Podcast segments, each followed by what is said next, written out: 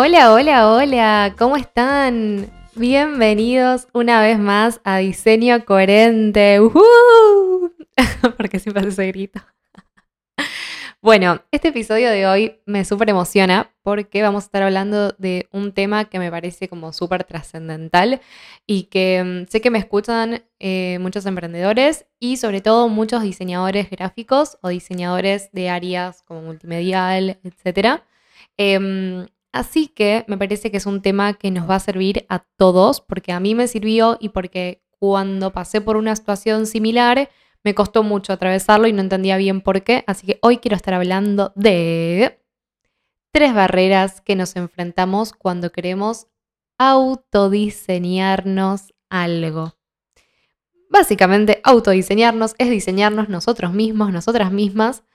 Y Em, por supuesto, nos enfrentamos a muchas barreras a la hora de hacerlo y que nos frustran, que sobre todo nos hacen sentir que no somos capaces, que nos ponen como en juego muchas habilidades, que decimos, che, pero si me hice un curso, che, pero si estoy en una carrera, che, pero si yo se lo hago a otra persona, ¿por qué me cuesta tanto hacerlo a mí misma? Y mm, la verdad que esto, este episodio, lo pensé mucho em, más que nada en, mis clientas que son emprendedoras, que no son diseñadoras, eh, que son emprendedoras, pero que sé que al principio, por supuesto, pasan por el momento de autodiseñarse su logo, sus plantillas para redes, sus posteos, sus presentaciones para cursos o para mm, cuando tienen encuentros con clientes uno a uno. Y sé que todos esos espacios en donde interviene lo que es el diseño, sé que no solamente que invierten muchísimo, muchísimo tiempo, sino de que entran como emociones no tan lindas a la hora de crearlo y eso hace que se vuelva como cuesta arriba el crecimiento de sus negocios y de su marca porque es inevitable y hoy sabemos que una marca que no invierte tiempo en crear posteos para redes sociales es una marca que hoy no crece. Una marca que em, no desarrolla una identidad de marca, si sea la más básica de todas, hoy no se distingue. Entonces estamos hablando de que nos enfrentamos a algo que nos, nos pesa muchísimo, que nos cuesta, pero que al mismo tiempo decimos, si no lo hago, no crezco, si no lo hago, mi negocio no prospera. Así que vamos a estar hablando de esas tres barreras que nos enfrentamos cuando queremos autodiseñarnos algo. Y quiero contarte un poquito mi historia personal con esto, porque me parece súper interesante cuando hablamos de que a una diseñadora le cuesta autodiseñarse, que parece algo paradójico, que parece algo que no tiene mucho sentido, porque es como, pero amiga, vos te dedicas a esto, o sea, no me das confianza si me lo decís. Y al contrario, quiero serte totalmente sincera y quiero contarte lo que me pasó cuando tuve que diseñar mi propia marca. Eh, si no me equivoco, fue en el año 2016. Nunca me acuerdo exacto en qué año me recibí. Pero bueno, había terminado la carrera de diseño gráfico y para la entrega final, digamos, para realmente recibirme, había un proyecto integrador que em, tenía que ver con crear una marca em, personal, ya sea un estudio de diseño o presentarnos como freelance, pero crear nuestra propia marca y presentarla con un montón de piezas gráficas, etc. Era un desarrollo de identidad de marca em, que venía bastante completo, que estaba muy bueno el ejercicio, pero que obviamente no era como los ejercicios anteriores en la Facu, que eh, diseñábamos para marcas de terceros, que suponíamos cosas, que veíamos estratégicamente qué les servía, qué no, etc. Ahora nos tocaba la hora de diseñarnos para nosotros mismos y lo sufrí un montón. Pero un montón es, primero que casi eh, no, no, hago la presentación, que casi no, no quiero animarme a recibirme.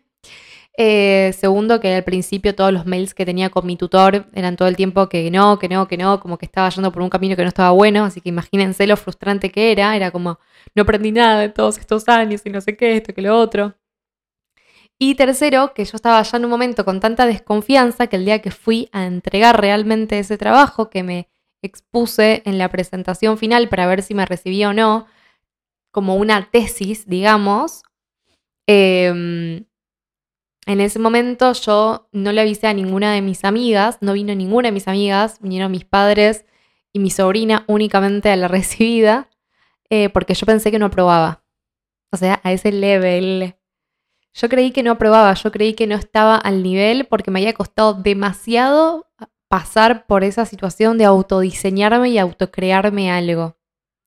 Bueno, finalmente aprobé, aprobé con un 9, que la puntuación es del 1 al 10 acá en Argentina, y aprobé con un 9, así que la verdad es que gustó mucho el proyecto, gustó mucho el trabajo, y sin embargo yo había sentido que no era suficiente, que no estaba bueno, que no... O sea, imagínense. O sea, acá había un jurado, unos profesores que iban a interpretar si mi trabajo estaba bien o no para aprobar, y el número, esa evaluación que ellos creían que, que tenía de valor.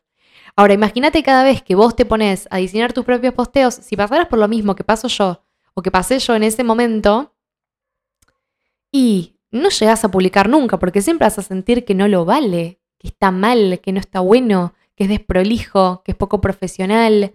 Sea, un montón de cosas.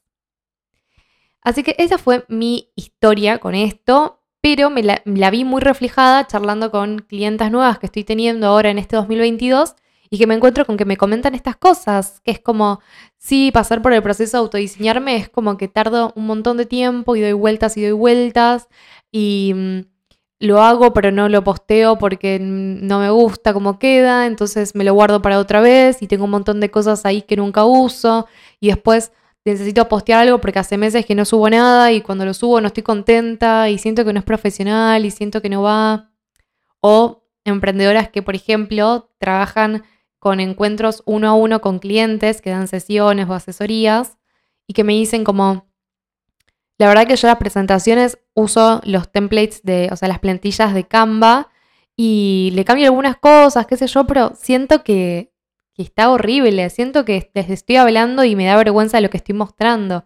Siento de que es desprolijo, que tiene poca, como, poca, poco carácter personal. Y mm, eso no son cosas que estoy inventando yo, son cosas que me han dicho. Así que si resonás con algo de esto, em, quiero que te quedes escuchando este episodio. Así que vamos a arrancar a enumerar esas tres barreras que seguramente haya más y quizás de las tres puede pasar que no te sientas representada por las tres, que te sientas representada, representada con una o con dos. Y también es suficiente para entender un poco que te está pasando esto y que hay maneras de resolverlo. Pero ahora vamos a hablar de las barreras. Así que la primera barrera que yo interpreto y que yo reconocí, hablando con emprendedoras y en mi propio caso, es procrastinar muchísimo, pero muchísimo, muchísimo. Porque obviamente cada vez que nos tenemos que enfrentar a una hoja en blanco, no es nada fácil, es como un mini vacío ¿no? Y como que te preguntas por dentro, ¿y ahora qué? Como que abrís esa página en Canva, ese archivo de posteo, vas y pones archivo a medida, 1080 píxeles por 1080 píxeles, y estás ahí y decís, ¿y ahora qué hago? ¿Ahora qué hago? Y charlando con una clienta en particular, me comentó que cuando le pasó eso, ella cerraba la página y decía, bueno, a otro día, porque como que ahora no tengo la cabeza, vuelo a otro día porque no tengo la creatividad hoy, vuelo a otro día porque hoy no estoy inspirada, como que estás poniendo todas esas palabras, ¿no? No soy creativa, no soy inspirada, hoy no tengo la cabeza, ¿no? Como palabras em, fuertes. Pero que llega un día que dice, bueno, ya fue. La verdad ya está, ya fue. Y agarra una plantilla de Canva me comentó de que vio muchos tutoriales en los que se comentan que, por ejemplo, con palabras claves encontrás plantillas de Canva por ahí más inéditas, pero que hoy obviamente, al estar tan viralizados esos videos, hoy todos usan las mismas plantillas. Y, por ejemplo, lo que antes era em, como copado o distinto de ver, por ejemplo, una plantilla que, te muestre eh, un posteo de, Twitter o una caja de preguntas o, o ese tipo de cosas, hoy ya no no es algo tan especial porque, bueno, ya lo usan la mayoría de los emprendimientos. Es como que cuando un contenido se hace viral, ya está al alcance de todos. Y me comentó que, bueno, que al principio usaba eso, pero que después también se sentía incómoda con usarlo porque se daba cuenta que lo usaban la mayoría de los emprendimientos que ella seguía y no se sentía contenta, entonces volvía a salir de Canva y así sucesivamente. Em, bueno, también me comentó que cuando agarraba una plantilla le cambiaba los colores y le trataba como de editar un poco, pero que bueno, nunca se sentía contenta con el resultado final porque sabía que era como que lo hacía así como rápido al tuntún para resolverlo. Así que em, yo te propongo que pienses a ver si te pasó algo de esto y que veamos, ¿no? Un poco más adelante, si para vos agarrar una plantilla es resolver o agarrar una plantilla, si te pasa, ¿no? Esta barrera, agarrar una plantilla de Canva es resolver por un instante muy breve que la próxima vez vas a tener que volver a pasar por lo mismo. O sea, que a la larga no estás ganando tiempo, sino de que lo estás pateando. Pero bueno, eso es una barrera. La segunda barrera, que particularmente fue a mí la que me sucedió al momento de crear mi proyecto integrador de marca personal, fue que se nos mezcla, en mi caso se me mezclaba, nuestro gusto personal. Y como diseñadora de marcas, hoy me pasa mucho que también tengo que tener em, como mucha empatía para hablar con mis clientes actuales y tratar de que corramos esta barrera, porque esta barrera no es solamente cuando queremos autodiseñarnos, sino que en general es una barrera que sucede cada vez que nos enfrentamos a, a ver algo de diseño, que es, por supuesto, hay algo que tiene que ver con el gusto personal. Hay algo que tiene que ver con que veo mucho, no sé, tengo un diseño para una marca y lo veo, lo veo, lo veo, lo veo, lo veo y bueno, a la larga ya está, me aburrió y quiero cambiar y quiero agregarle cosas y vi que la competencia o vi que, ni siquiera la competencia, que vi que alguien que hace algo totalmente distinto a mí empezó a usar una tendencia, empezó a usar eh, un degradado y empezó a usar, em, no sé, unas estrellitas y ay, todos están con estrellitas y degradados y yo quiero estrellitas y degradados y es como, pero pará, Quizás no, quizás no querés eso. Ahora estás aburrida con tu marca porque vos estás todo el tiempo viendo tus diseños, pero ¿en verdad te gusta eso o es porque está en tendencia y no te, no te lo querés perder? Y mm, hay un problema cuando hablamos de diseño y cuando hablamos de tendencias, que es para hablar un episodio aparte, pero hoy quiero que lo toquemos un poquito por encima porque tiene mucho que ver con esto, que es que a veces nuestro gusto personal está también como cegado por estas tendencias, así como si habláramos de cuando nos vestimos, que nos gusta comprar algo porque está de moda, decir que bueno, no tengo nada en el placar.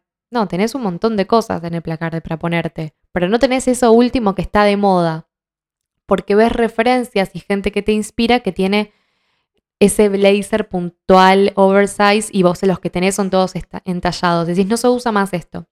Bueno, con nuestra marca no pasa lo mismo, porque lo que buscamos con una marca y con un lenguaje visual es que sea temporal.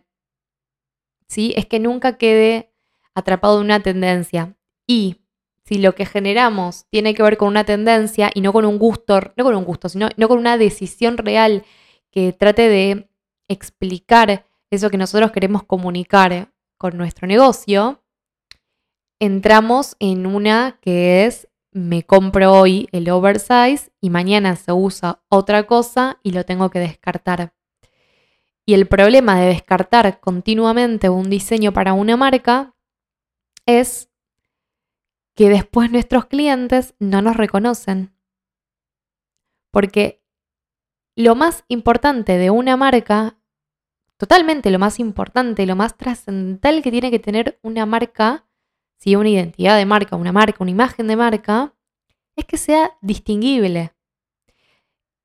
Y aparte de que sea distinguible, yo le sumaría de que tiene que comunicar por voz, ¿sí? que tiene que explicar por voz esas emociones que querés vender con tu negocio. Así que, si hoy tu gusto personal te lleva a comprarte ese logo de tendencia, esa identidad de tendencia, es una barrera porque no estás realmente investigando y entendiendo qué es lo que querés llevar a la vida real con tu negocio. Y mm, también entender que nosotros creamos una marca con un propósito y no con un gusto. Porque hay algo que nosotros queremos llevar a la vida de nuestro, de nuestro negocio, nuestro emprendimiento, que cuando lo ponemos dentro de un lenguaje visual, tiene que demostrar lo mismo. Y si nos guiamos solamente por el gusto, muchas veces no llegamos a interpretar las mismas cosas. Em, hay un ejercicio que a mí me divierte mucho, que es mostrar un mood board sin mostrar de qué marca es y que la gente tenga que interpretar y decir, ah, esta marca corresponde a Starbucks, ah, esta marca corresponde a Nike, ah, esta marca corresponde a la cervecería, no sé, Andes Origen. Y vos decís, ¿cómo te das cuenta si no tenés el logo? ¿Cómo te das cuenta si no te digo qué marca es? Porque lo que está comunicando ese mood board ese panel de inspiración, lo que está mostrando, esas imágenes de referencia que nos están contando, tiene muchísimo que ver con esta comunicación que hay detrás y no con el gusto de la persona que, lo hizo. ¿Sí? O sea, em, Don Coca-Cola, si bien ahora adaptó un poco su logo, que no lo cambió, adaptó un poco su logo, que lo hizo como esto que parezca un abrazo que, envuelve a la Coca-Cola, al envase, de Coca-Cola no lo habrá hecho por gusto personal. Eh, estoy segura. Y si lo hizo por gusto personal, no lo cambió después cuando se aburrió.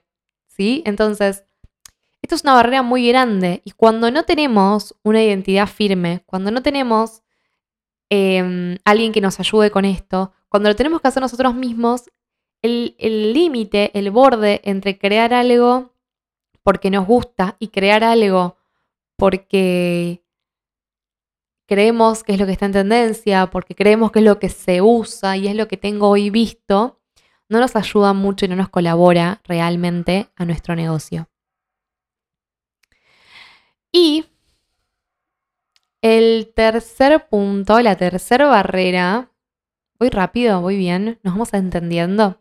Quiero que después me dejen en comentarios, em, porque yo cada vez que subo un episodio en el podcast, en mi Instagram subo un fragmento y ahí van a poder dejarme ¿sí? en comentarios qué opinan de estas cosas, ¿no? Con qué barreras se sienten identificados, si les pasó alguna vez. Em, por ejemplo, esto que les contaba del punto número dos, que es con el que yo más me identifico, a mí lo que me pasó realmente es que en el momento que yo tenía que crear mi identidad para, para aprobar y recibirme, básicamente, si era un trabajo práctico, o sea, algo que tenía que hacer sí o sí, eh, nada, se me cruzaban un montón de cosas que tenían que ver con que algo me gustaba, algo no me gustaba. Em, este logo me parecía lindo, este logo no me parecía lindo. Probaba cosas que no tenían nada que ver con lo que yo estaba proponiendo y todo el tiempo mi tutor era como, bueno, pero tenés em, un propósito, tenés eh, un partido conceptual, hay algo que a vos te esté diciendo, bueno, vamos por esta línea. Y yo era como, bueno, lo adapto según mi gusto, como que primero hago lo que me guste y después le pongo el partido conceptual. Y cada vez que yo decía eso era, no, como tipo, no vas a probar, amiga, no vas para acá. Y bueno, en ese momento era la primera vez que lo tenía que hacer y era la primera vez que lo hacía para mí. Y era enfrentarse a gustos, a que me gustaban cosas que estaban en tendencia, a que hoy me gustaba una tipografía y mañana me gustaba otra y bueno, les voy a contar cómo terminó un poco, pero el partido conceptual de Múyolo, que sigue hasta el día de hoy, si bien cambió un poco el lenguaje, en verdad el lenguaje no cambió, agregué unos colores que lo hicieron un poco más amigable porque era algo muy duro lo que tenía antes y no me sentía representada. Em, o sea, lo adapté un poquito. El partido conceptual de Múyolo es lo simple transmite mejor. Y hace un tiempo tuve una charla por, Zoom con una emprendedora que no, no es clienta, sino de que era alguien que hacía algo, em, algo, que era como el nuevo rumbo que estoy intentando tomar con Múyolo y quería tener una charla con ella para conocer cuáles eran sus desafíos, para conocer eh, cuáles eran las problemáticas que tenía, cómo se sentía con ciertas cosas, o sea, una charla más de investigación que ella no tuvo problema de, charlar conmigo, súper amorosa. Y mm, en ese momento hablé con ella y me dijo, sabes que yo estuve viendo tu marca y lo que me gustó mucho es como que haces cosas muy simples, pero que a la vez lo simple no es tan fácil de hacer. Como que yo sé que es difícil hacer algo simple. Y cuando me dijo eso, fue como, entré primero como una carecajada re fuerte, que le asustó un poco. y después em, me quedé como, vos te das cuenta, o sea, no, no te das cuenta porque no sabes, pero vos sabés que mi partido conceptual como yo es lo simple transmite mejor. ¿Vos te das una idea de lo, que, lo bien y lo feliz que me hace que me estés comentando esto? Porque no es tan común que te lo digan, no es tan común que alguien te diga, che, ¿sabes que con tu marca siento esto? Y me lo dijo y me lo transmitió y sentí que estaba en el camino correcto. Sentí que, aunque me aburra a veces seguir haciendo siempre lo mismo, seguir usando los mismos elementos, seguir jugando con esas formas, eh, que, yo como diseñadora, obviamente, o sea, al saber crear cosas nuevas, llega un momento que decís como, y bueno, y si la pifio un poco y me voy para otro lado, pero al mismo tiempo automáticamente me doy cuenta que eso está mal y que si hago eso, eh, pierdo completamente mi línea y pierdo ese partido conceptual que quiero transmitir con mis comunicaciones y vuelvo al origen y vuelvo a seguir jugando y a creando cosas nuevas, pero dentro de la misma estética. Em, así que si te pasa, quédate tranquila que del otro lado, ya sea tu cliente ideal o alguien que esté viendo tus comunicaciones, lo va a interpretar. Como que se va a dar cuenta de eso que vos realmente querés comunicar. Lo vas a ver, lo vas a ver ver. Confía en eso. Porque a mí la emoción que me dio cuando me lo dijo fue como que me digan feliz cumpleaños. O sea, a ese nivel. Paréntesis, yo amo mi cumpleaños. Em, así que eso me sucedió con el punto número 2. Y vamos a ver por último, no lo quiero hacer muy largo este episodio, está quedando igual como va a quedar más o menos 30 minutos por ahí. Así que, perdón, pero bueno, me gusta charlar. Bueno, la barrera número 3 que identifico que tiene que ver un poco con esto, es enfrentarnos a lo que realmente queremos comunicar. Y una cosa es saberlo en nuestra cabeza, pero otra muy distinta es escribirlo, dárselo a otra persona para que trabaje sobre eso. Porque en el momento que nosotros nos queremos autodiseñar algo, no hacemos un ejercicio de interpretar qué significa esa emoción que queremos sentir, y si lo hacemos, lo hacemos después de muchas veces, por ejemplo en mi caso, que yo tenía un tutor que estaba detrás de mío corrigiéndome, pero cuando nos tenemos que diseñar algo para nosotras mismas, de repente queremos diseñarnos o nos queremos autodiseñar nuestro logo para redes, porque recién arrancamos nuestro negocio, en ese momento, como mucho, le vamos a poder mandar una foto a algún amigo, algún pariente, a alguien que más o menos sepa del tema o que tenga criterio y te va a decir, ay, me encanta, me gusta, porque te va a apoyar en lo que estás haciendo. Así que enfrentarnos realmente a lo que queremos comunicar es una barrera muy grande porque no lo queremos hacer y es lo esencial para entender para dónde va a ir ese logo, para dónde se va a crear ese partido conceptual. Es algo demasiado importante que no le damos lugar no lo hacemos. Y entonces lo que sucede es que no comunicamos realmente lo que nuestra marca quiere decir. Y mm, quiero contarles, por ejemplo, que cuando un nuevo cliente completa, completa un brief, ¿sí? que voy a contar rápido lo que es un brief, es básicamente un documento, es un formulario en el que eh, el cliente me da un montón de información respondiendo preguntas. ¿sí? Yo a través de ese formulario va siguiendo como una guía de preguntas y yo voy conociendo en profundidad completa lo que necesito saber de su negocio. Y mm, es demasiado importante hacer esta, esta etapa, no solamente tener una charla por ahí con el cliente, sino que tener esta información es demasiado importante y te voy a explicar por qué. En una de las preguntas, por ejemplo, yo, aparte de compartir una meditación guiada, que lo pueden ver antes de completar el brief, entonces a la hora de completarlo, estas preguntas no son tan fumadas, pregunto, si tu marca fuera un animal, ¿qué animal sería? Y otra pregunta, por ejemplo, es, si tu marca fuera una comida, ¿qué comida sería? Y podés contestarlo muy rápidamente con tu gusto personal, onda, me gusta, no sé, los pájaros y me gusta la hamburguesa. O podés hacer realmente el ejercicio de conectarte con tu marca y, por ejemplo, responder que mi animal sería un perro. Y la comida sería, no sé, un asado, una barbacoa, em, eh, unas pastas un domingo. Entonces, yo como diseñadora, cuando leo eso, lo que interpreto es, ok, si tu marca fuera un animal y me decís que es un perro, el perro tiene como característica ser amistoso, ser esa compañía para el hombre, ser ese amigo para el hombre, para la mujer, no para la persona, perdón.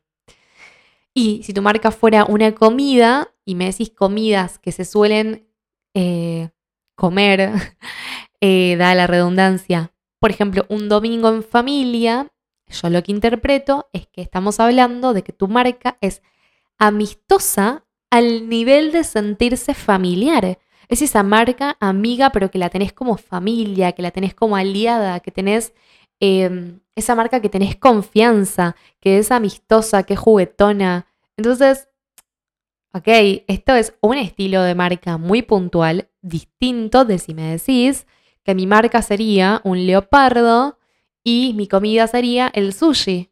Por ahí el sushi me decís, ah, el sushi también lo como con amigos. Sí, pero habla de otro nivel de estatus, por así decirlo, que cuando lo interpretamos realmente para convertirlo en un lenguaje visual, decimos, bueno, es algo un poco más de elite, es algo un poco más em, especial. No voy a usar la misma tipografía, por ejemplo, para un logo que quiero hablar de una marca que se relaciona con el sushi versus una marca que se relacione con unas pastas un domingo o un asado, o sea que es algo como mucho más, em,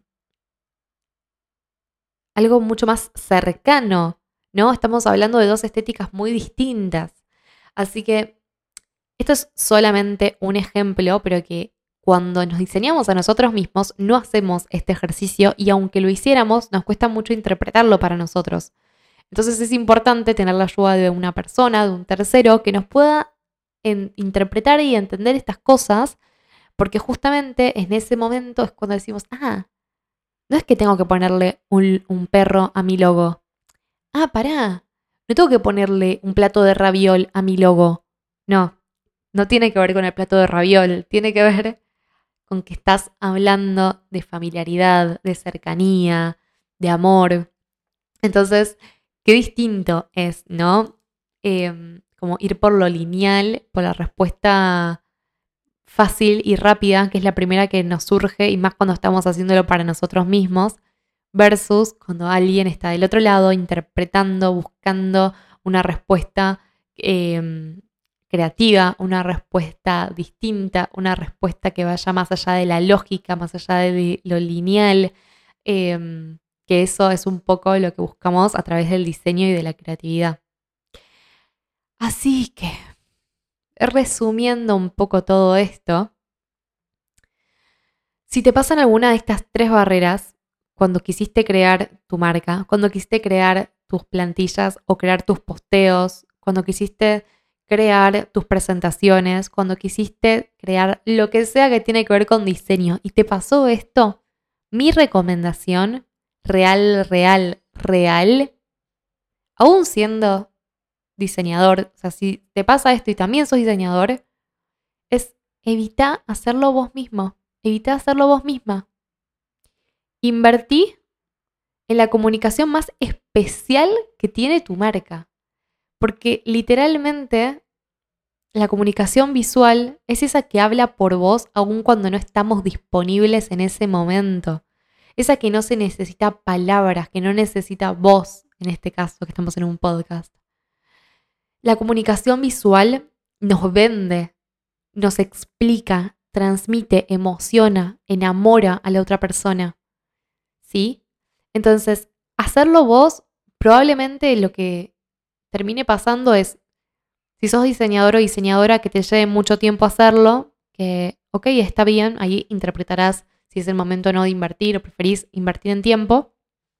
Pero si no te dedicas a esto es no le quites la posibilidad a tu marca que realmente encuentre ese camino para transmitir literalmente lo que vos querés comunicar y lo que querés brindar, porque lo que le estás haciendo es sacarle esa oportunidad.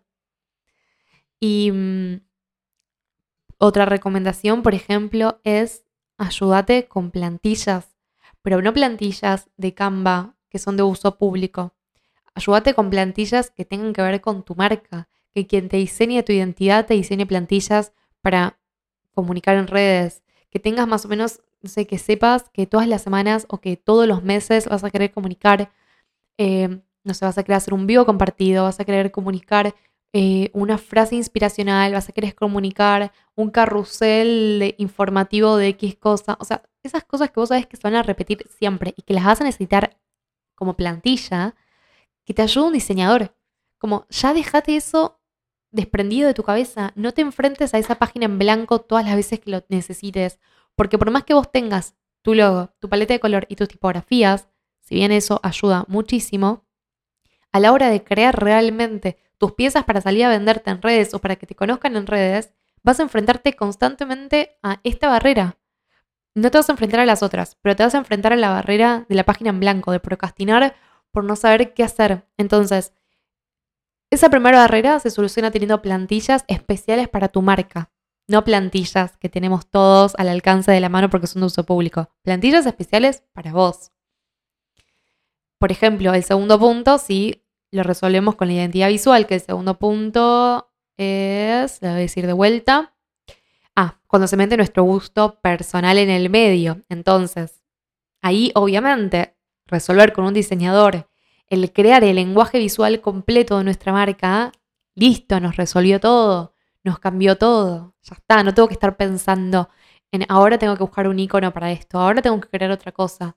En el momento que vayas a buscar al diseñador, estate atento y busca a alguien que te diseñe elementos visuales para que vos puedas jugar en tus comunicaciones, para que vos puedas agregar, sacar, sumar, restar. O sea, que puedas hacer algo más que solamente poner el logo o, no sé, un, un recuadro del color de tu marca. Como que anda un poco más allá con esos elementos. Es súper importante, es una recomendación que mm, Sé que a veces que hay diseñadores que por ahí tienen paquetes que son como súper, súper, súper simples, que no quieren incluir los elementos visuales.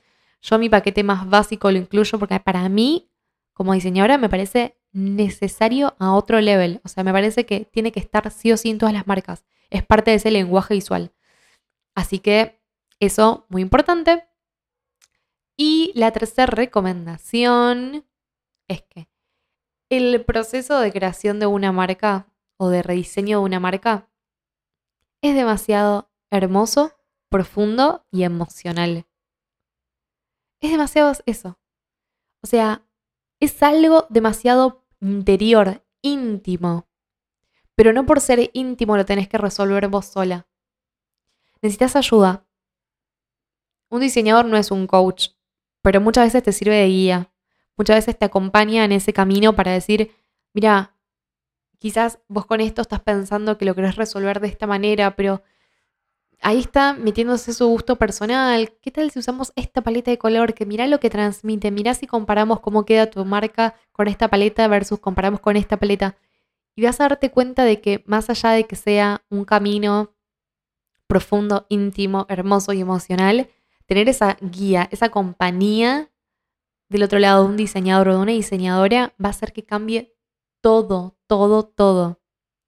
Así que, cuando estés en ese momento indicado, regalar a tu marca esa ropa, volviendo al ejemplo de la ropa, esa ropa que necesita para salir a la calle con seguridad, con la frente en alto, pero al mismo tiempo que se vista para siempre de una manera atemporal y no a la moda. Te deseo que puedas encontrar a ese diseñador, a esa diseñadora que realmente te responda a estas necesidades, que te ayude a comunicar con tu marca lo que realmente necesitas y querés transmitir, porque es lo más hermoso de este camino de ser diseñador. Así que nos vemos en el próximo episodio, espero que te haya servido y obviamente me puedes dejar todos tus comentarios en mi Instagram, arroba muyolodesign y eh, me vas a encontrar en TikTok también de la misma manera.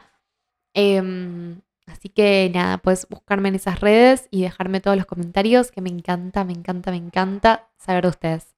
Muchas gracias, un besote enorme, chao.